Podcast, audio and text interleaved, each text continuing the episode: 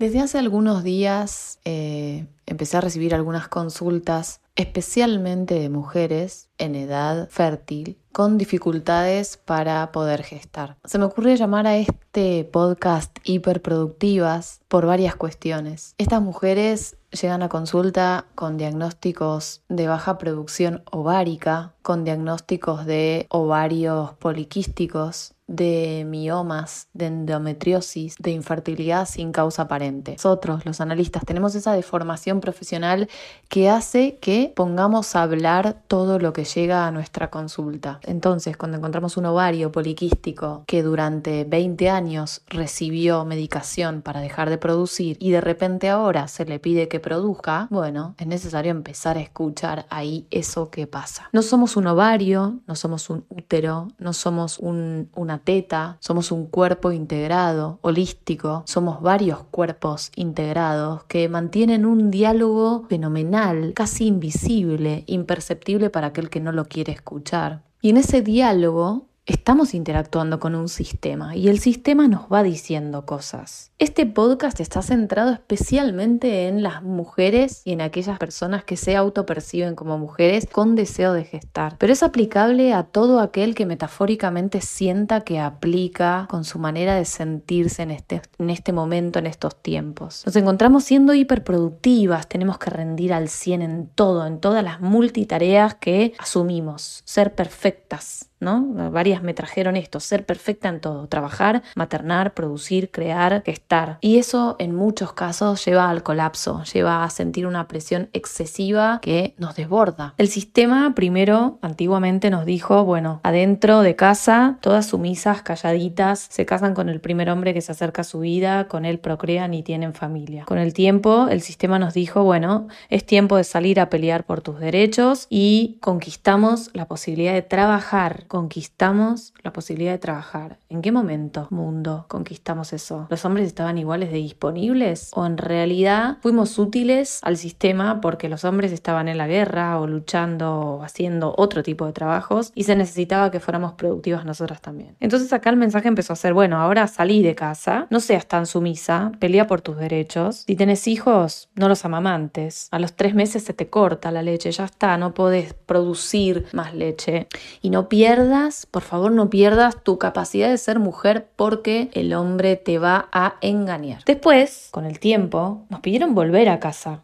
Ahora tenés que volver, ya está, ya saliste, ya trabajaste, ahora que querés parecerte a mí económicamente, volvé para adentro. Volvé a casa, amamantá al infinito, colecha al infinito, no descuides a tu cría, pero también trabaja. Explícame cómo hacemos las mujeres, madres, para amamantar, colechar, no descuidar a nuestros hijos, no descuidar la casa, no descuidar a nuestros maridos, no descuidar nuestros trabajos, trabajar, ser productiva, llegar a fin de mes, traer el dinero, ir de compras, cocinar y cuidar lo que sucede adentro y fuera de casa. Y además nos encontramos con la era digital, por lo cual nosotras veníamos preparadas para proteger a nuestras crías de una manera y ahora tenemos que hacer cursos avanzados para protegerlas de otra. El sistema nos pide que seamos y te voy a contar una cosa. Algo es fértil cuando tiene la capacidad de reproducirse o de producir en abundancia. Reproducirse, la re, el re, el prefijo re, significa detrás de, hacia atrás, repetir, reconstruir, recargar. ¿Qué cosa? La producción. Significa detrás de la producción, significa ir hacia atrás de la producción. No estoy adelante y sigo pensando en términos de producir. Ahora, cuando el sistema nos pide que hagamos todos estos roles, hay un libro que estoy terminando que se llama Multifacéticas que va a estar espectacular. Cuando el sistema nos pide que hagamos todos estos roles, el sistema nos pide que seamos hiperproductivas. Hiper significa superioridad o exceso. Entonces, o estoy detrás de la producción o estoy por delante en exceso. Nunca estoy en el medio, nunca produzco de manera equilibrada, nunca produzco lo justo. Si estoy re, estoy hacia atrás. Si estoy hiper, estoy hacia adelante. Si estoy re, estoy en el pasado. Si estoy hiper, estoy en el futuro. ¿Cuándo carajo vivo en el presente? ¿Cuándo conecto con el presente? Si pensamos en términos de que fertilidad tiene que ver, ¿por qué no pensamos en términos de equilibrar la producción? ¿Por qué pensarnos como seres productivos y no como seres vivos? Somos seres vivos, vivimos. Y el, definirnos como vivos es en proceso, es en este momento, en este estar, en este proceso, en esta construcción que vamos haciendo a cada paso. Uno no está revivo o hipervivo, uno es un ser vivo, está siendo, es muy filosófico. Nos pensamos en términos de abundancia o escasez, de conexión, desconexión, de deseo, de mandato. ¿Cuándo te preguntas qué sentís, qué querés, hasta dónde vas a aguantar ciertas cosas que ya no te gustan. Fertilidad implica ser productivo. La definición de fertilidad involucra la producción, la capacidad de reproducirse. Entonces, como, como, estamos siendo demandadas a producir en un montón de lugares en simultáneo y a ser hiperproductivas, intentamos equilibrar. Pero ese ser hiperproductivas tiene un costo. Un sinónimo de fertilidad es abundancia. Entonces uno podría pensar que un antónimo de fertilidad es esterilidad y un antónimo de abundancia es escasez. Si fertilidad es abundancia e infertilidad es escasez, ¿podré hacer algo para modificar eso?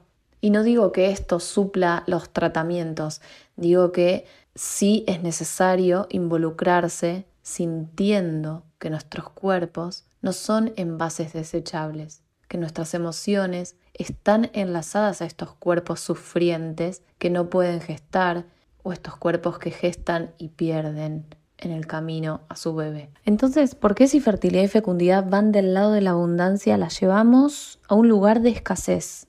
¿Por qué tratamos a nuestros cuerpos como si estuvieran fallados, como si fueran desechables? En vez de amigarnos y entender que tenemos tiempos, que tenemos modos de buscar, de hacer, de sentir y encontrarlos para poder ver la manera de hacer con eso que tenemos. Algo es fecundo o fértil también cuando está vinculado al crear, a la capacidad creativa.